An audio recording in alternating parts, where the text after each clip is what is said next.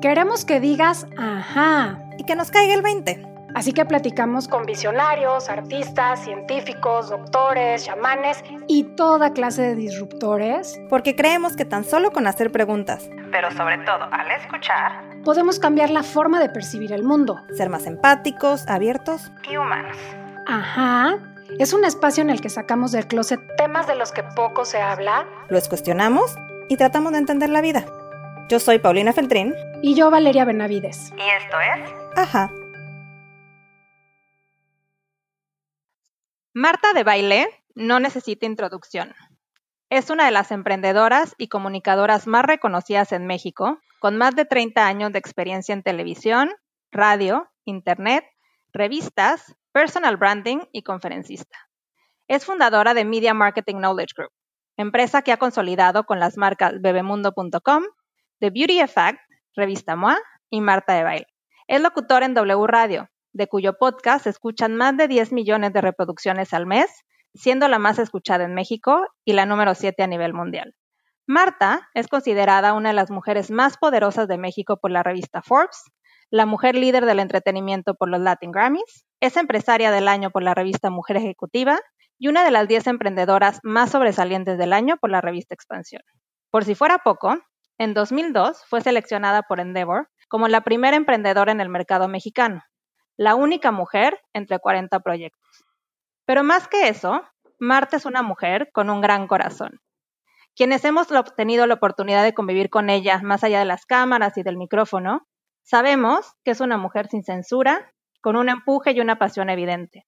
Alguien que siempre ayuda y ve por el bien común. Marta es líder, portadora de una gran sabiduría que orienta a millones de personas cada mañana en W Radio, programa en el que ha entrevistado a más de 15.000 especialistas, convocándola en una posición única para observar las relaciones humanas. Y de eso, de las relaciones, es de lo que queremos hablar hoy con Marta. Así que, bienvenida Marta, estamos encantadas de tenerte en, en Ajá. O sea, me acabas de dar un aha moment, o sea, esa soy yo. Y qué bonito que eso piensen de mí, ustedes dos chicas. No, encantadas, Marta. De verdad, desde que empezamos con este sueño de hacer un podcast, estabas en, en, nuestra mente porque creemos que justo eres eso, alguien que da muchísima luz y que siempre está pensando por el bien común. Y eso es lo que tratamos de hacer un poquito en Ajá. No, pues qué increíble y espero que en esta conversación entre nosotras tres, para todas las que nos están escuchando, hombres y mujeres, tengan sus aha moments y, y les haga sentido lo que podamos eh, platicar y como lo digo siempre en todos los contenidos que hago, es importante tener siempre presente lo fundamental que es to share knowledge, que es compartir tu conocimiento, porque nunca crees eh, y nunca te imaginas el impacto que puede tener el compartir tu experiencia o tu historia o tus vivencias con alguien más, no solamente porque eso le dará posiblemente a alguien allá afuera la oportunidad de saberse, no la única ni la última, sino también para, para entender cómo le hace otra gente, ¿no? Cómo le hacen otros para resolver sus retos, para resolver los obstáculos, eh, para resolver su propósito, su misión, eh, cómo operan todos los días, cómo balancean su vida, etcétera, etcétera. Entonces,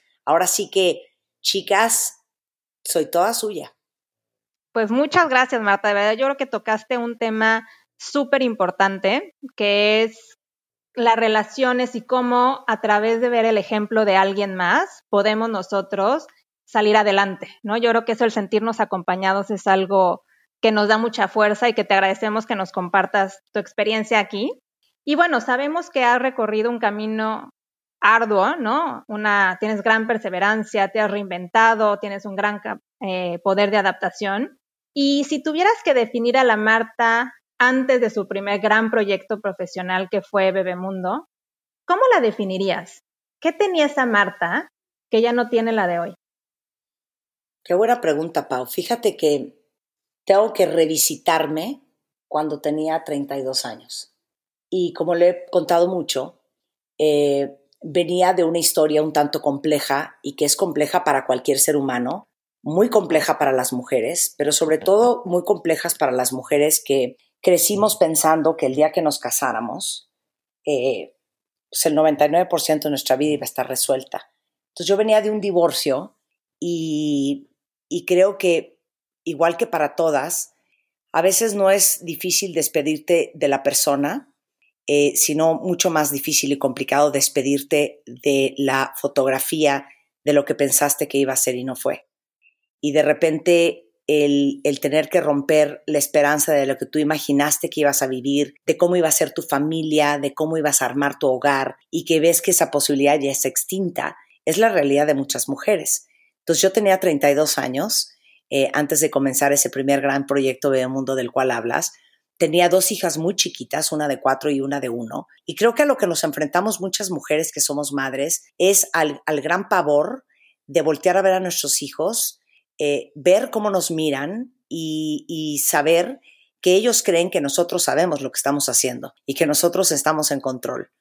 Y cuando me preguntas que cómo me vivo yo cuando yo tenía esa edad y estaba en esa circunstancia, comenzando un negocio del que sabía muy poco porque era una industria de hombres, porque era una industria de tecnología y porque era una industria muy nueva, el mundo del Internet.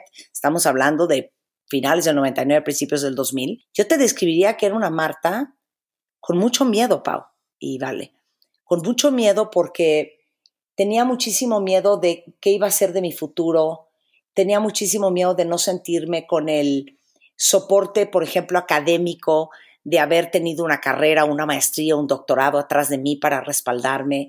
Sentía mucho miedo de sentirme sola, a cargo y cabeza de dos hijas tan chiquitas como eran las mías. Tenía mucho miedo de no saber cómo me iba a armar una vida para la que nunca pensé que iba a necesitar tener las herramientas para armarme. Y en ese momento me sentía minúscula y me sentía minúscula en todo sentido, me sentía minúscula como persona, como mujer, como profesional, como empresaria. Eh, recuerdo las primeras veces que me tuve que sentar en una sala de juntas a, a pedir fondeo para mi compañía, cosa que nunca acabó sucediendo, by the way, nunca nadie me dio un centavo y, lo chiquita que me sentía sentada enfrente de todos estos hombres de negocios, financieros, con todo el colmillo del mundo y lo inexperta que me sentía en tantas cosas. Pero así como te puedo decir que me sentía con mucho miedo y que de repente en las noches viviendo en casa de mi mamá ese primer año que me separé, volteaba a ver a mis hijas dormida, dormidas y pensaba, qué grueso, que ellas creen que sé lo que estoy haciendo, y qué grueso la gran responsabilidad que tengo como madre de armarme una vida yo como mujer, pero también armarle una vida a mis hijas. Una vida en donde mis hijas tengan las mejores ventajas competitivas que yo les pueda dar y las mejores oportunidades. Y con ese pensamiento me pone a llorar y con eso me dormía. Y simultáneamente te puedo decir que como he sido una persona muy curiosa y con un gran motor interno, pues creo que como nos pasa a muchas mujeres que somos madres, eh, no solamente de nuestros hijos, sino de nuestras parejas, de nuestras familias, de nuestros amigos, nunca me di el lujo de tirarme en una cama ni titubear si iba a poder o no iba a poder, si iba a saber o no iba a saber. O sea, I was playing along the line. O sea, yo estaba resolviendo en el momento, día por día, armando mi proyecto, trabajando todos los días y yo diría que estaba un poco como son los caballos. Yo creo que de repente cuando tomas decisiones bien fuertes en tu vida, si tú te vas demasiado largo plazo, es tan lejana esa visión, la ves tan, tan, tan complicada, tan compleja, que te daría pavor dar ese primer paso. Pero cuando solamente ves lo que tienes enfrente, y en ese momento era el proyecto de Bebemundo y el desarrollo de la página de bebemundo.com y mi día a día y no pensaba necesariamente en el siguiente mes o en los siguientes años, era como mucho más fácil respirar y seguir adelante. Y, y te diría que ese era como un poco mi estado de ánimo y la forma en que operaba para sobrevivir. Marta, creo que tocaste un tema que resuena con todas y al mismo tiempo nos ubica en la realidad, ¿no? Tocaste un tema que es fundamental, que es el miedo y cómo salir de ese miedo, ¿no? A veces justo queríamos tocar este tema contigo porque es difícil pensar que la Marta que conocemos hoy se pudo haber sentido chiquita, se pudo haber sentido con miedo, pudo pensar cómo iba a ser su vida, porque como dijiste, pues tenías una carrera trunca, te estabas divorciando, eh, te estabas despidiendo de la vida que tú habías soñado, ¿no? Ya tenías hijas, esposo, casa, un negocio emprendiendo y de pronto, nada. ¿Y cómo tomas esa decisión, Marta? ¿Cómo llega un momento que dices, ya no? ¿Te refieres a mi matrimonio? Sí, a cambiar de vida, ¿no? Porque yo creo que mucha gente que nos escucha ahorita tiene que cambiar de vida. De una u otra manera, la pandemia nos ha hecho enfrentarnos a ello. Claro. Eh, les decía al principio que yo creo que de lo más complejo es romper la foto. A veces uno cree que lo que te duele es la persona, es Jorge, es Pablo, es Juan, es José, es Roberto. Y a veces no es la persona, sino es lo que esa persona y lo que esa vida representaba para ti. Entonces, creo que en, un principio, el que las cosas fueran, eh, no funcionaran como yo me imaginé, obviamente me puso en una situación de tener que enfrentar la realidad, que es, esto no está jalando, esto no es como yo me imaginé.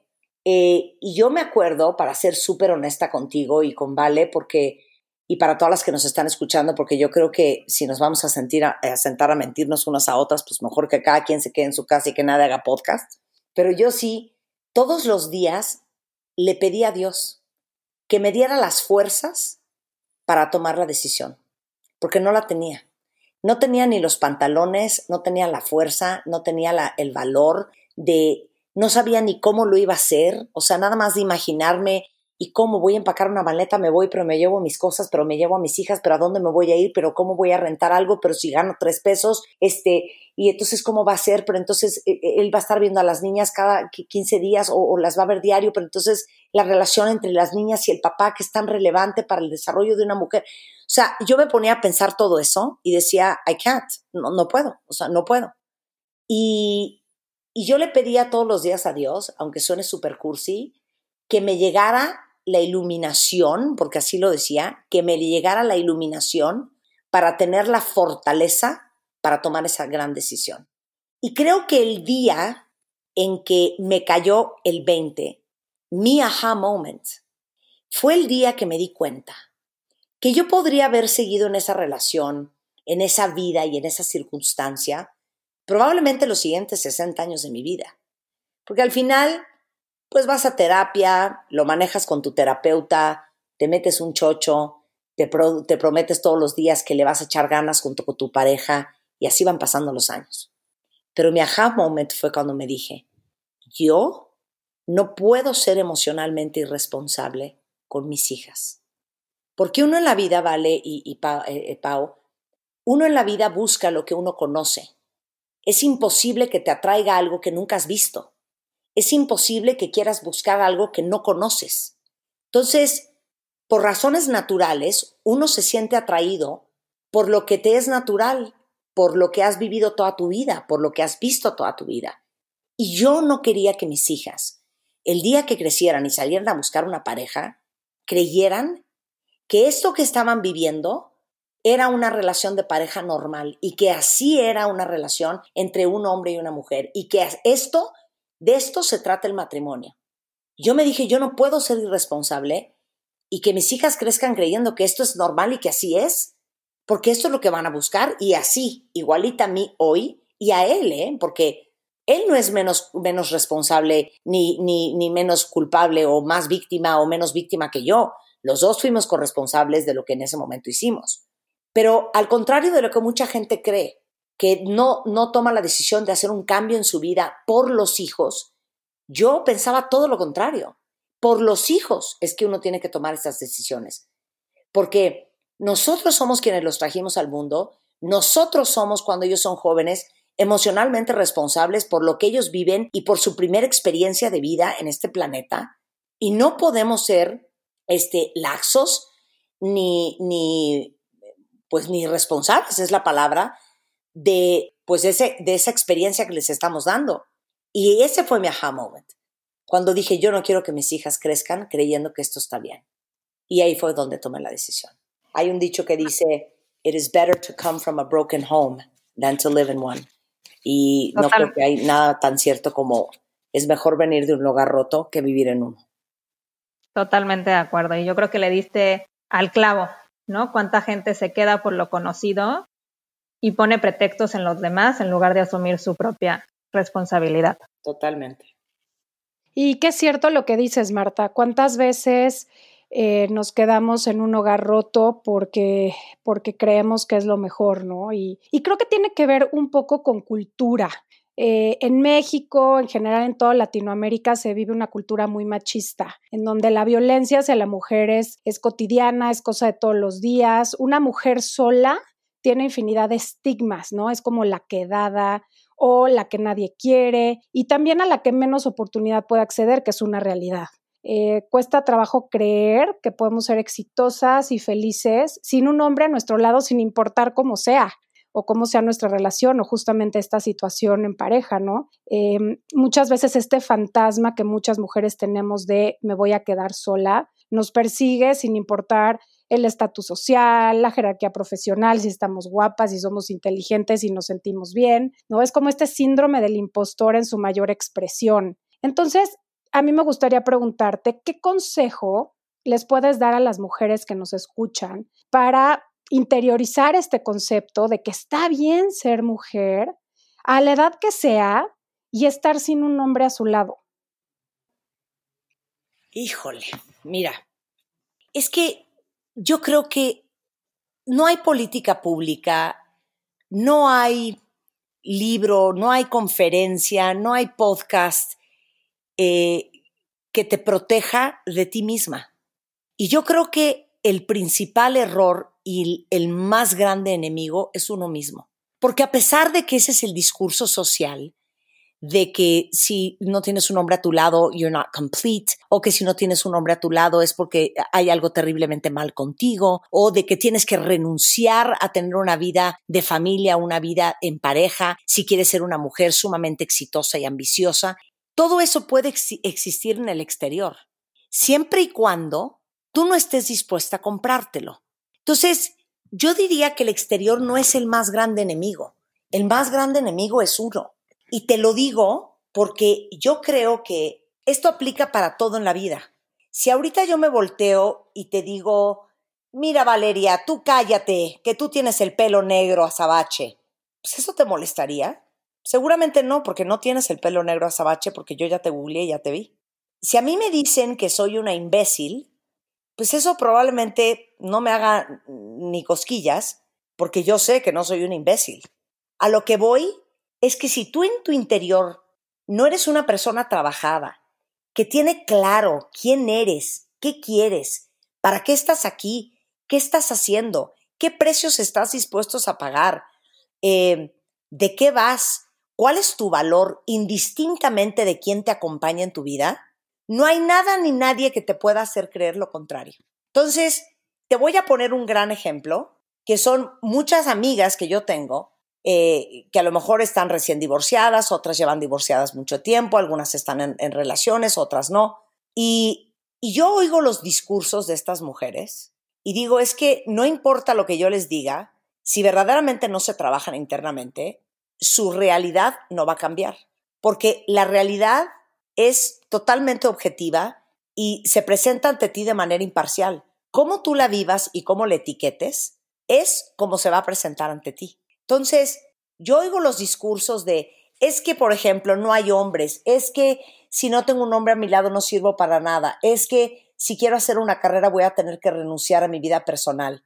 Entonces, para mí, el poder de la palabra y el poder del pensamiento se vuelve una profecía autocumplida. Yo, que siempre he sido pues una persona emprendedora, echada para adelante, no es sorpresa de nadie que soy una mujer súper dominante, súper mandona, muy controladora, eh, autosuficiente, muy independiente, eh, que hace básicamente en su vida lo que verdaderamente le ronca la gana. Yo en mi vida, Vale y Pau, y todos los que nos están escuchando, en mi vida ni siquiera titubeé que debía o no debía tener un hombre a mi lado, si había hombres increíblemente adorados allá afuera o no. Siempre lo viví como un given. ¿Y saben cuál fue el resultado? Que siempre fue un given. Siempre tuve novios increíbles. Cuando estuve soltera, estuve con la tranquilidad de que algún día, si yo quería, iba a aparecer una persona y si no, pues estaría sola y estaría tranquila. Sabía que allá afuera había gente increíble con quien compartir ciertas etapas de mi vida y así fue. Y nunca lo dudé, porque yo quería una pareja y porque yo amo vivir en pareja. Pero si no fuera así, es también asegurarte y reafirmarte tú misma, pero por convicción propia, no porque alguien más te lo diga, que eres perfecta y estás completa tal y como eres, sin ninguna persona junto a ti. Y que si es tu decisión estar así y así estás bien, no debería de haber palabra que te haga mella en lo que tú sientes, pienses o quieres. Y si es al contrario, igualmente, que no te contamine toda la gente a tu alrededor y todas las mujeres y hombres a tu alrededor que te dicen que nadie quiere hacer compromiso y que nadie quiere tener pareja y que nadie quiere tomar en serio las relaciones, porque eso depende de ti si tú lo aceptas como tu realidad o no. Y darte cuenta de cómo el discurso interno es sumamente, sumamente poderoso. El otro día una chava que se acaba de divorciar, mm, le dije, ¿cómo estás? Y me dijo, pues te doy la actualización, ya me dejaron. Y le dije, ¿perdón? Me dijo, sí, ya me dejaron, hija, ya se fue. Le dije, hija, en tu vida, en tu vida, vuelvas a usar esa palabra. Porque tú dejas unas llaves, tú dejas un libro, tú dejas un celular en la mesa de un restaurante. A ti no te pueden dejar porque tú no eres ninguna de las cosas anteriores. El Señor se fue, que es una historia diferente.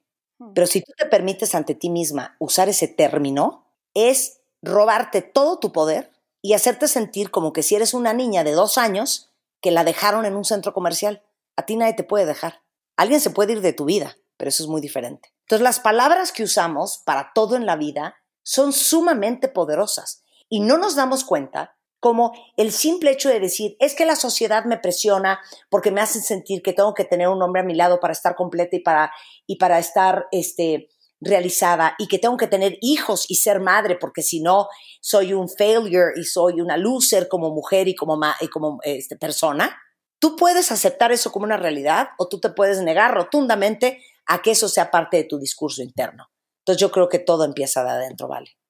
Creo que tocas un mm. tema bien profundo, Marta, porque estamos hablando de relaciones y a veces se nos olvida que la relación más importante es la que tenemos con nosotros mismos. Como estoy bien conmigo, soy puedo ser para los demás. Y generalmente yo creo que es algo mucho de las mujeres, tendemos a poner a los otros primero, ¿no? Primero la pareja, primero los hijos, primero los padres, primero todo menos yo. Y en estos momentos eh, tenemos que aprender a reconciliarnos con toda nuestra luz, pero también con toda nuestra sombra, ¿no? Tenemos que asumirnos como somos completas y sin embargo, las mujeres el día de hoy estamos tomando todo tipo de papeles, ¿no? O sea, somos independientes y autónomas, pero al mismo tiempo jugamos todos los roles, ¿no? Somos mamás, pero somos escritoras, amas de casa, sabemos cocinar, ponemos una mesa divina, pero también somos esposas, parejas, eh, tenemos que ser guapas, simpáticas, ejercitadas y nos han hecho creer que podemos tenerlo todo. Pero la realidad es que en el camino siempre, siempre sacrificamos algo, o al menos no podemos tener todo al mismo tiempo. Pues de alguna manera, con lo que nos vienes contando, tú has sido emprendedora y has tenido empuje todo el tiempo y has hecho cosas que pocas personas hacen porque tienes esa garra interior que te lleva para allá. ¿Tú sientes que has tenido que sacrificar algo? Y si sí, ¿cómo lidias con estas facetas? Claro. Mira, hay un dicho que me encanta que dice, y grábenselo muy bien, si quieres tener lo que pocos tienen, tienes que hacer lo que pocos harían. Entonces, creo que a, la gente en general le fascina el resultado, pero no quieren el proceso. Y normalmente cuando vemos la vida de gente a la cual admiramos por afuera, pues vemos el resultado, pero no vivimos con esa gente el proceso. Y yo creo que eh, paz es aceptar el precio que tienes que pagar para lograr lo que quieres lograr en la vida. Entonces, eh, muchas veces, ¿no? Te dicen, es que te lo juro que yo me muero, me muero, me muero de ganas de empezar un negocio. Ah, bueno, pues entonces ponte las pilas, hija, ¿por qué no hablas con un amigo abogado? Incorporas una empresa, eh, pues abonas un poco de capital para ver cuánto, cuánto tienes que arrancar, hazte un buen business plan para que entiendas cuáles son los números y de qué estamos hablando y entiende cuál es tu competencia y cómo vas a entrar al mercado y cómo vas a tener una ventaja competitiva sobre tu competencia. Y después, pues ahora sí que ponte a hacer la talacha. Pues al principio seguramente vas a tener que ser contadora, abogada, este mantenimiento, diseñadora, publicista, vendedora de, de tu proyecto. Entonces, cuando le platicas todo eso, te dicen, ah, no, tengo que hacer todo eso para hacer una empresa, no, entonces ya no quiero. Entonces, creo que entre el querer y el hacer hay una larga, larga, larga distancia. Y en mi caso, pues claro que he pagado un precio altísimo. Muchas veces horas de sueño, muchas veces el no poder estar 24 horas, por horas del día pegada con mis hijas, muchas veces eh, estar muy irritable porque estoy sumamente cansada. Eh, mi, marido te diría que claro que pago un precio tremendo porque la noche estoy de un genio negro y entonces ya de cooperar ni hablamos. Este, claro que pago un precio porque yo veo de repente amigas que están a las 2 de la tarde comiendo en un restaurante mientras que yo estoy filmando algo o estoy en una junta con un cliente y claro que he pagado precios porque de repente no me he podido ir a las vacaciones que he querido y claro que he pagado precios porque traigo el hígado retorcido de la angustia porque cómo va a salir este proyecto, va a salir bien, va a ser un éxito, Dios mío santo. Eh, claro que pago un precio porque hoy porque soy empresaria con la situación económica que estamos viviendo en el país y a nivel mundial, pues es una gran fuente de preocupación tener a mi cargo a más de 70 personas que siguen ganando exactamente lo mismo que al principio de la cuarentena.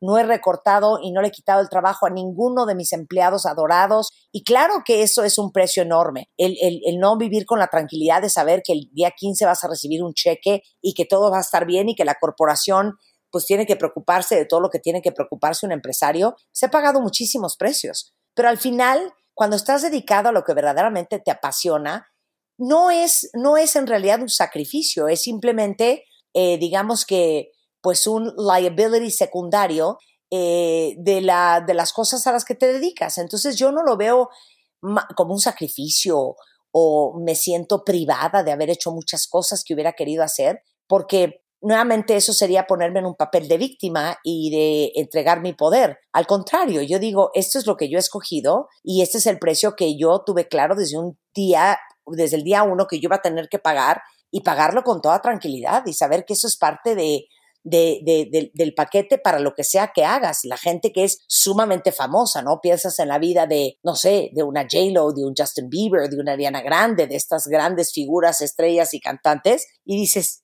híjole, ¿Qué precio pagan que no pueden salir ni al súper sin que se les haga un morlote de 200 personas alrededor? Pero ellos saben que eso es eh, parte del paquete y lo hacen porque su pasión es mucho más grande que el precio que tienen que pagar para hacer lo que les gusta hacer. Sí, y, y, lo dices muy cierto y me identifico un montón con, con lo que compartes, Marta, porque justo en esta época en la que las mujeres hacemos un poco de todo, este, y navegamos de rol en rol, eh, pues evidentemente vamos sacrificando cosas por la vida.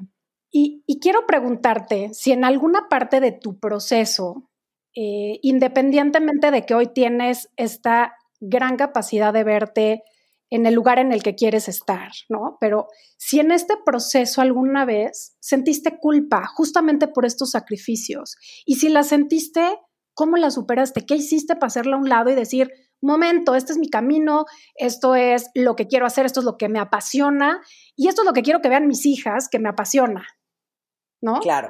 Mira, por supuesto, a ver, pero vale, yo vivo con culpa hasta el día de hoy. Eso de que no, yo soy una mujer sin culpa. Claro que no.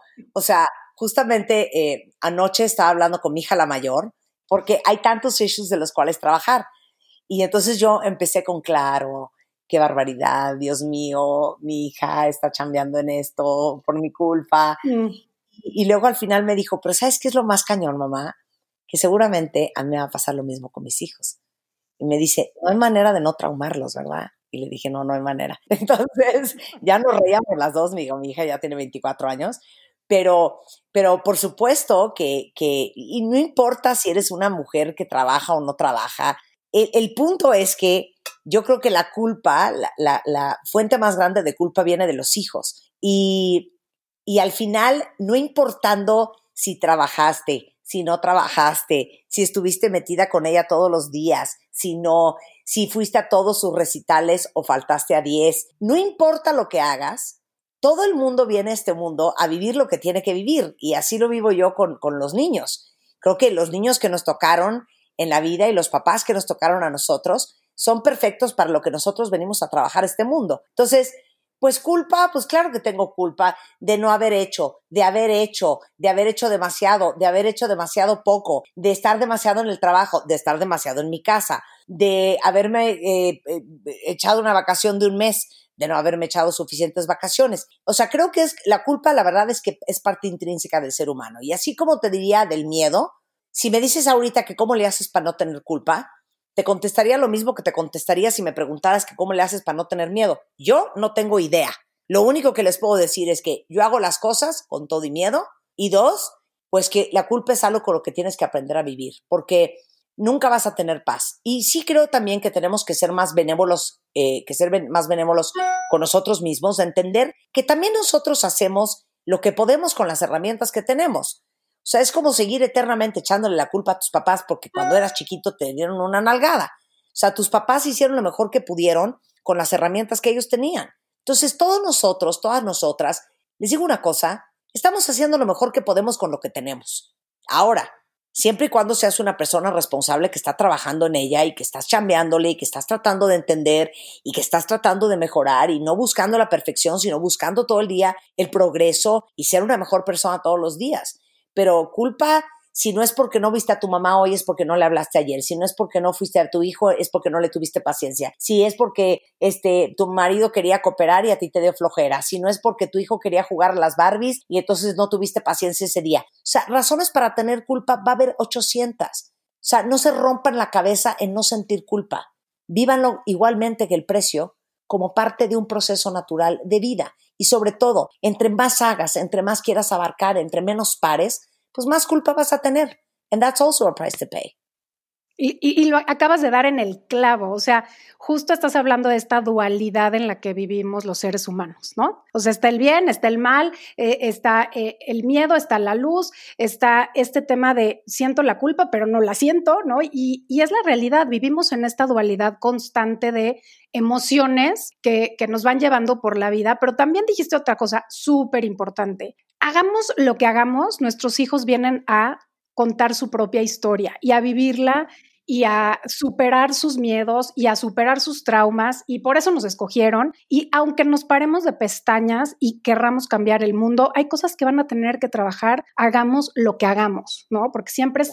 Como bien dices, las mamás traemos este estigma de lo que hice, lo que no hice, lo que dije, lo que no dije, y, cargamos con la responsabilidad de algo que eventualmente es el crecimiento individual y propio que vienen a ser nuestros retoños, ¿no? Claro, oye, ¿y quieren que les diga un aha moment que tuve hace un par de años? Venga. Es que los hijos son personas. Siento que se me olvidó ese detalle. Mm. Siento que a los papás se nos olvida que los hijos antes de ser hijos son personitas. Y igualmente que a los hijos se les olvida que los papás somos personas también. Entonces, esa fue mi gran revelación y, y darte cuenta lo impresionante que es que los hijos son unas personas que curiosamente tú trajiste al mundo, pero son individuos individuales, separados de ti e independientes de ti, y que vinieron a convivir a este mundo con otras personas que son sus papás, pero todos somos personas. Es que no sé si les está cayendo el 20 de lo que les estoy diciendo. O sea, somos unas personas que nos tocó convivir juntos, mm, pero que al final, antes de ser tu hijo, es una persona. O sea, sé que han de estar diciendo, hija, ¿de qué está hablando esta vieja? O sea, obvio es una persona. No, pero es que uno cree que los hijos son los hijos y se te olvida que ese hijo es una persona.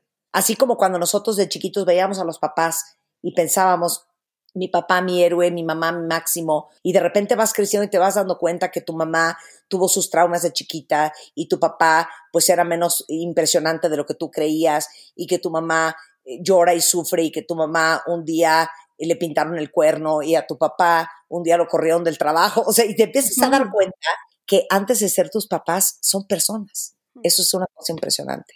Y como personas cada uno viene a vivir su propia historia y su propio karma. Por supuesto. Creo que acabas de tocar un punto bien importante que a veces le ponemos etiquetas a todas nuestras relaciones. O sea, antes de ser personas son algo más y se nos olvida eso.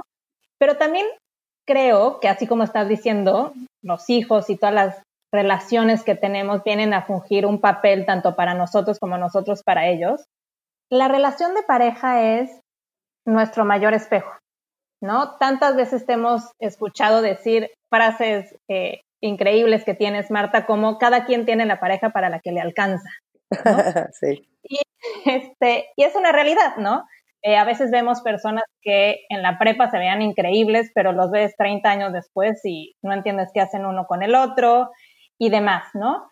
Pero en este espejo que realmente te muestra todo lo que has trabajado y lo que no has trabajado y tus traumas y las cosas que, que tienes aún por superar, si tuvieras que resumir cinco cosas que hoy le funcionan a tu actual matrimonio y que lo han mantenido, mantenido unido, ¿qué sería? Híjole, la prudencia de Juan. Yo creo que, número uno, te lo juro, ¿eh? es la prudencia y la paciencia de Juan. Porque Juan es una persona emocionalmente muy inteligente, muy tranquila, es muy sereno en su alma y es muy difícil que algo o alguien lo perturbe. Y creo que eso ha sido un, un gran aprendizaje para mí, que soy naturalmente perturbada y naturalmente dramática y naturalmente eh, explosiva y, e intensa, que la paciencia y la tranquilidad de Juan ha desactivado ese lado en mí. Entonces, yo antes era una bomba molotov y ahora estoy mucho más tranquila, soy mucho más mellow, justamente por la naturaleza de Juan y porque me hizo darme cuenta que todo eso que yo hacía no es, no es necesario. Entonces yo creo que en parte por eso ha funcionado nuestro matrimonio. También ha funcionado, me tengo que dar un poco de... De, crédito. De, crédito. Que yo le traigo mucha alegría al matrimonio y yo creo que un matrimonio con sentido del humor es importantísimo, importantísimo. Reírte, carcajearte, divertirte, armar planes, hacer locuras, inventar chunches, producir la vida, que todos los días sean diferentes, que la mañana sea diferente que la noche, que un fin de semana sea diferente al otro. Siempre estoy armando locuritas que nos mantienen como eh, vivos, inspirados y con ganas de, de, de, de, hacer cosas siempre. Entonces, creo que eso, eso también es muy importante en este matrimonio. Creo que algo fundamental y sobre todo por la personalidad de ambos, porque ambos somos en eso muy similares, somos muy territoriales y somos eh, como muéganos y es para nosotros como muy importante la seguridad y la certeza del otro. Eh, y porque aparte eh, yo paso gran parte del tiempo del día con hombres, viajo mucho, a veces viajo sola, estoy fuera de mi casa todo el día, este, estoy muy expuesta públicamente, que es la confianza. La confianza que no es, ay, yo confío mucho en mi pareja, no, es la confianza en los sentimientos, en el proceder, en la forma de ser, en la forma en que actuamos, en cómo nos relacionamos con los demás eh, y en cómo siempre, siempre, siempre eh, estamos muy conscientes de proteger los sentimientos, las emociones, el corazón y la relación por sobre todas las cosas. Entonces creo que esa confianza de de que no te importe dónde anda, qué está haciendo, si te habló, si no te habló, es bien importante en una relación porque una relación tiene que ser tu vida, la vida de él y la vida de los dos juntos. Son tres vidas diferentes. Entonces, para poder operar tu vida y para yo poder hacer, y te hablo de mí porque Juan no está aquí junto a mí, eh, pero para yo hacer todo lo que hago y meterle las horas de trabajo y las horas de coco a lo que hago todos los días y los proyectos nuevos y lo que invento y, todo lo que tengo entre las manos, no podría si yo tuviera angustia, ansiedad, inseguridad, pendiente, eh, estar batallando, estar preocupada. No, no, podría dedicarme enteramente a lo que hago si tuviera ese pendiente en mi vida. Y yo creo que igual para Juan. Entonces, ese sería el, tercer gran punto de esta relación, eh, la confianza. Em, y, él viene de una relación eh, rota en donde se violó su confianza. Eh, yo tengo mi dosis de historias de desconfianza. Entonces creo que para los dos ha sido sumamente sanador encontrarnos unos al otro, uno al otro y saber que él puede descansar en mis brazos con total confianza de que está en buenas manos y yo en las de él. el cuarto punto por el cual funciona esta relación, fíjate, Paulina, nunca me habían preguntado eso. That is a damn good question. Este, el cuarto punto por el cual funciona esta relación, mm, ¿sabes qué? Honestamente, aunque nos damos lata, yo más a él que él a mí, nos encanta cómo es el otro.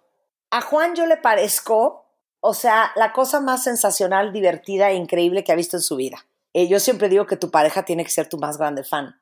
Entonces, Juan, si traigo cinco kilos más, le parezco, bueno, o sea, donde hay carne hay fiesta. Si bajo cinco kilos le parezco muy sensacional, es más, se empieza a preocupar y no le gusta tanto. Eh, si digo locuritas, le parece lo más divertido. Si algo disparates, le parece muy entretenido. Eh, o sea, de verdad, me ve con unos ojos de que es muy sensacional todo lo que yo hago.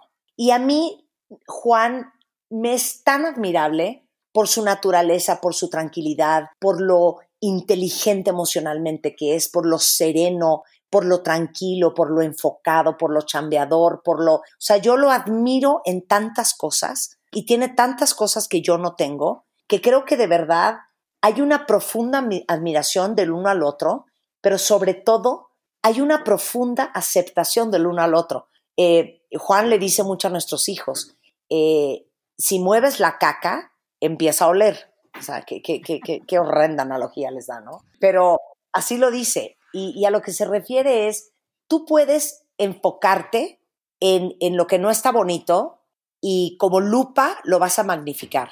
O puedes enfocarte en lo más increíble y lo que no está tan increíble se va a hacer más chico. Entonces, depende mucho de dónde pones tu mirada. Y Juan escoge siempre poner la mirada de manera positiva y súper constructiva en todo lo que ve, lo cual me parece espectacular. Entonces yo creo que somos fans del uno del otro y, queremos, celebramos y amamos la persona que es el otro. Y nunca hemos intentado cambiar, aunque de repente me vean haciendo chistes en video con él, la forma en que es cada uno. y, quinto, ¿cuál sería la quinta razón por la cual? fíjate que yo antes era bien brava y peleaba mucho y me costaba mucho no sentirme amenazada cada vez que teníamos un desacuerdo. Y creo que eso viene de una herida de abandono muy fuerte que tengo desde muy chica, en donde cualquier cosa que se asemeje a que yo pueda ser abandonada o que va a haber un problema o que hay un roce o que hay un disgusto y esto puede resultar siendo una amenaza para mi supervivencia, yo me ponía como una gata. O sea, una gata con las uñas de fuera peleando boca arriba.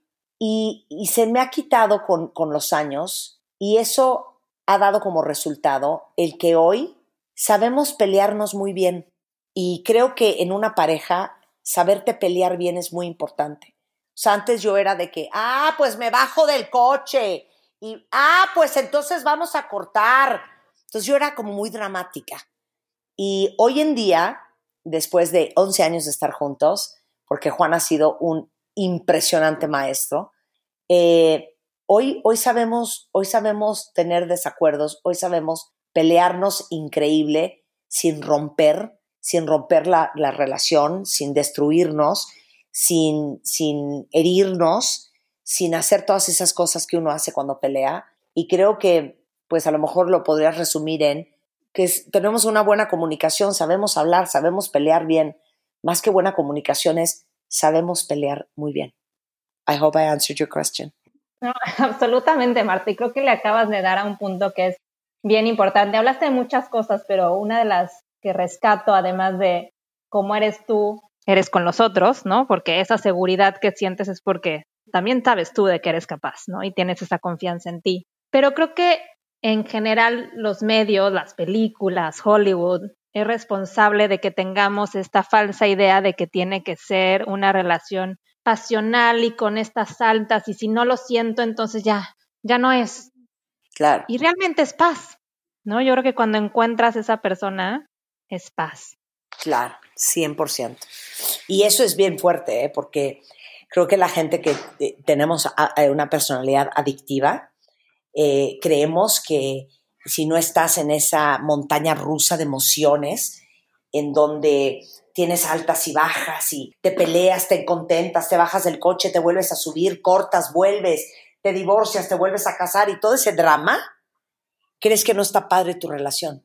Y yo creo que con la madurez de la edad te vas dando cuenta que no hay cosa más increíble que la paz. Y que la paz es verdadero amor. Y que lo demás es pasión. Y que eso eventualmente se acaba. Y que aplica para todo, ¿no, Marta? Porque como eres en las relaciones, eres en, en tu trabajo, en tus empresas, en todo. Ah, bueno, tú pones mucha atención a lo que yo digo, Pau, porque yo siempre digo que uno es como es en todo. Totalmente. ¿sí? Somos como somos. Exacto, somos como somos. Oye, Marta, acabas de compartir algo en, tu respuesta de estas cinco grandes cosas eh, que mantienen unida a tu relación de pareja. Hablaste, hablaste de que saben pelear. Sí. Y, me encanta cómo lo, lo compartes porque es cierto que tenemos un muy mal concepto del conflicto. Sí. es, como que nos enseñan a que no podemos pelear, no podemos discutir, el conflicto no te lleva a ningún lado, este, eh, calladita te ves más bonita, este, ¿no? No levantes la voz, ¿no? Claro. Y la realidad es que es cierto, cuando, cuando le damos espacio al conflicto, crecemos. Cuando le damos espacio a, la diferencia de opiniones, crecemos, ¿no?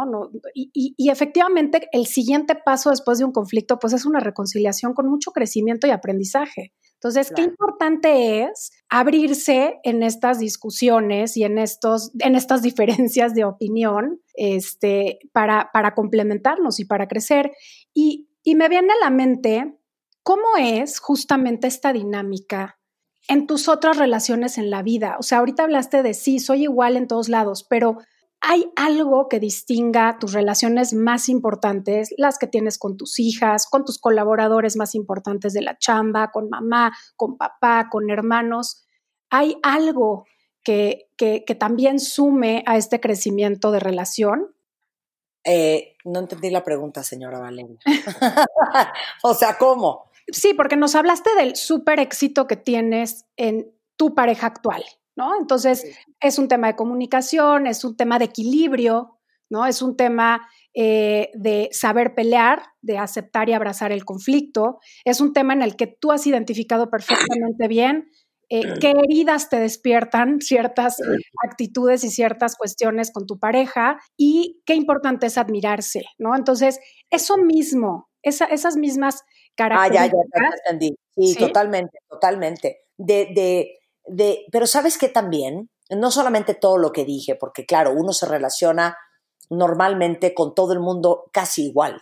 Eh, pero también te digo algo, yo creo que también es súper importante en las relaciones la, fíjate bien lo que les voy a decir, la intimidad emocional. O sea, yo conozco parejas y me quedo perpleja, que no tienen idea de absolutamente nada de su pareja, que no tienen la confianza de decirle básicamente nada.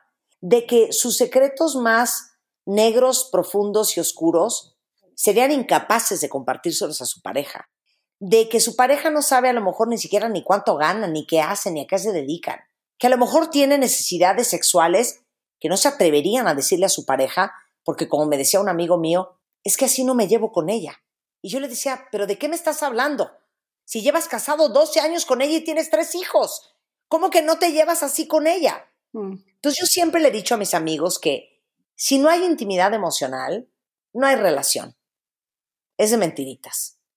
Intimidad emocional tiene que ver con, con sentir la confianza de ser quien eres, de ser vulnerable, de mostrar tu lado oscuro, de saberte aceptado y querido en tu peor momento and in your worst hour. Eh, de, de, poder hablar con la verdad, eh, como les decía al principio de este podcast si nos vamos a sentar las amigas a mentirnos unas a otras, que cada quien se quede en su casa. Y a mí, francamente, yo no tengo ninguna paciencia ni tolerancia en ninguna relación en mi vida, de amigos, eh, familia, que de repente, oye, ¿cómo te va? Y sabes que está muy mal, y sabes que su matrimonio está fatal, y te dicen, todo bien, oye, ¿cómo vas con tu marido? Muy bien, fíjate que las cosas van súper bien y sabes que todo, todo, está de la cola. Entonces dices, güey, si nos vamos a venir a mentir, pues que cada quien se quede en su casa. Entonces, para, para tener intimidad emocional tiene que haber confianza, apertura y absoluta honestidad con la persona con que tienes enfrente. Y eso para mí es la clave número uno para relacionarnos. Mis amigos les impresiona mucho, sobre todo los más ultraconservadores, cuando les digo que Juan conoce todo mi historial amoroso de P a Pa. ¿Con quién? ¿Cuántas veces? ¿Cómo estuvo? Si estuvo bien y este que hizo y quién me pintó el cuerno y quién me gustaba y quién no me gustaba. Todo el cuento se lo sabe. Sabe mis momentos más oscuros, los más luminosos. Yo sé todo su historial. Eh, platicamos, nos carcajeamos, nos contamos, nos pitorreamos de risa de lo que hemos vivido, con quién lo hemos vivido. Y hay gente que no conoce esto. Entonces yo digo, y, me dicen, ¿no? Mis amigos, pero pues ¿para qué quieres saber? ¿Cómo que para qué quiero saber? Pues this is supposed to be your best fucking friend. ¿Cómo no vas a saber dónde ha estado, qué ha vivido, con quién lo ha vivido, qué ha aprendido, qué ha pensado? Entonces, ¿qué tipo de amistad es esa? Y yo con la gente con la que convivo, sean mis hermanos, mis amigos, mi pareja, mis hijas, yo quiero sentir esa cercanía de alma. Y eso no se puede hacer si no hay intimidad emocional. Marta, creo que... ¿Se quedaron asustadas? No, no, gran, reflexivo, oh, gran respuesta. No, yo creo que además tocas un tema que me parece, y corrígeme si estoy mal, Marta, que es la equidad, ¿no? Cuando mencionas que hay parejas que llevan años y a ella no le pueden decir o a él no le pueden decir, ¿por qué no? ¿Por qué no vamos a decir las cosas, no? ¿Por qué no nos vamos a mostrar como somos? Creo que en lo personal, una de las cosas que, que más admiro de ti es que eres como eres. Y al final del día, no tienes tapujo en hablar de tus fracasos, de hablar de esos momentos de miedo, de soledad, porque creo que cada vez más, Marta, necesitamos mostrarnos así. Hemos crecido con estos eh, ídolos o con estas figuras donde no estamos viendo la realidad de lo que está pasando. No sabemos que a una le pegaba, no sabemos que el otro se sentía menos con su mujer, no sabemos infinidad de historias. Y eso es lo que tiene a todos atorados. Y eso es lo que la pandemia nos está haciendo ver. Todo lo que no queríamos ver, ¿no? Y si pudieras decirnos en estos 100 días que llevamos ya encerrados, y eres una persona muy articulada y eres una persona muy trabajada, ¿no? Se ve que, que sí estos años han construido la Marta que soy, de esa que nos hablabas a los 32 años con miedo. ¿Qué has aprendido en estos 100 días? Wow, Jesus. Pensé que no me ibas a hacer esa pregunta. ¿Sabes qué he aprendido, Vale y Pau? Que puedo vivir diferente Creo que yo soy muy adicta a trabajar y adicta a la adrenalina y al no parar. Y, siempre he vivido con esta sensación de que si no estoy en mi super achiever mode, todo se va a venir abajo. Y ya me di cuenta que puedes bajar el paso en la vida y no pasa nada. Ya me di cuenta también, he aprendido en que puedo trabajar de otras maneras, menos desgastantes. Eh, e igual deficientes. Y creo que este es un aprendizaje a nivel global y para todos, ¿no? Eh, creo que he aprendido a que también puedo abrir espacios para hacer cosas que me hacen profundamente feliz y que es cuestión de organizarme y es cuestión de priorizar y es cuestión de poner las actividades que me traen felicidad en mi agenda como si fueran cualquier otro trabajo, cosa que normalmente no hacía. Y pueden ser estupideces, pero eh, justamente hace poco estaba hablando con Dr. Michael Joseph Levery, eh, que es un gran sanador espiritual, y decía la importancia de crear happy moments en tu vida. Y yo no sé si ustedes sepan, pero yo soy una persona súper manual y me encanta hacer manualidades. Eh, desde pintar acuarelas, cosa que descubrí hace un par de semanas. Ahora estoy bordando en punto de cruz, que me divierte enormemente. Ahora voy a hacer un proyecto de decoupage en la mesa de terraza de mi casa y compré una máquina espectacular que se llama Cricut, que me tiene que ya no puedo la ilusión de abrirles más. Terminando este podcast, voy a ir a abrir mi Cricut y la voy a instalar y voy a preparar todo eso. Entonces, me he dado cuenta que esas estupideces que me hacen profundamente felices, sí las puedo hacer, es cuestión de hacer tiempo para ella. Y también me he dado cuenta que el, control que normalmente creemos los seres humanos que tenemos, creo que nos quedó claro a todos que no lo tenemos. Y que la vida te puede cambiar de verdad de un día para otro. Y que ahora más que nunca algo que siempre he pregonado, pero ahora lo creo eh, con fe ciega, es que uno siempre se siente que no va a poder, que no va a saber, que no va a tener el valor.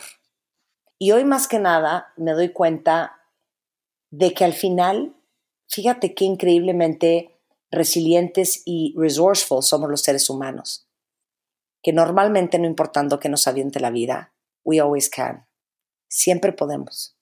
Y siempre he dicho los últimos meses a todos los cuentavientes y a todos los que me escuchan y me siguen, que ahora más que nunca sepan que tenemos las herramientas para manejar lo que sea que nos aviente la vida. Porque si hace seis meses nos hubieran dicho que íbamos a estar 110 días encerrados en nuestra casa y que íbamos a tener un decrecimiento económico del tamaño del que estamos teniendo en México y que iba a bajar el Producto Interno Bruto como ha bajado y que íbamos a tener una pandemia a nivel mundial, hubiéramos dicho, ¿de qué me estás hablando? Yo no puedo sobrevivir eso y de que íbamos a tener que trabajar en nuestra casa y de que íbamos a tener a lo mejor que recortar a algunos gente y de que íbamos a tener que eh, eh, bajar nuestro sueldo, todos hubiéramos dicho, ¿de qué me estás hablando? Y ya pasaron 110 días y aquí estamos y estamos bien y seguiremos estando bien. Hmm. Y, tenemos un gran poder para adaptarnos a lo que la vida nos ponga, es cierto, Marta, es cierto. 100%, y siempre vivan con esa confianza. Hmm. Ay, pues. Muchas gracias, Marta, de verdad. Muchas gracias. qué increíble platicar con ustedes, chicas. Y qué increíble que todos pudieron escuchar esta conversación de mi corazón al de ustedes. Pues qué buena plática tuvimos con Marta de Baile. Eh, nos dio muchísima luz en temas de relacionarnos con las demás personas, cómo nos relacionamos con nuestra pareja, pero sobre todo, cómo podemos ver que alguien tan exitoso vive con nuestros mismos sentimientos, como miedo, como culpa, y tan solo tenemos que vivir con ellos. Así es, y qué importante es la relación también con nosotros mismos para reconocer todo eso que sentimos. Ha sido un gusto y una delicia platicar con Marta. Si te gustó este episodio, califícanos, compártelo y ayúdanos a llegar a más personas. Y búscanos en Instagram en arroba aja.mx. Yo soy Paulina Feltrín. Yo soy Valeria Benavides. Y esto es Aja.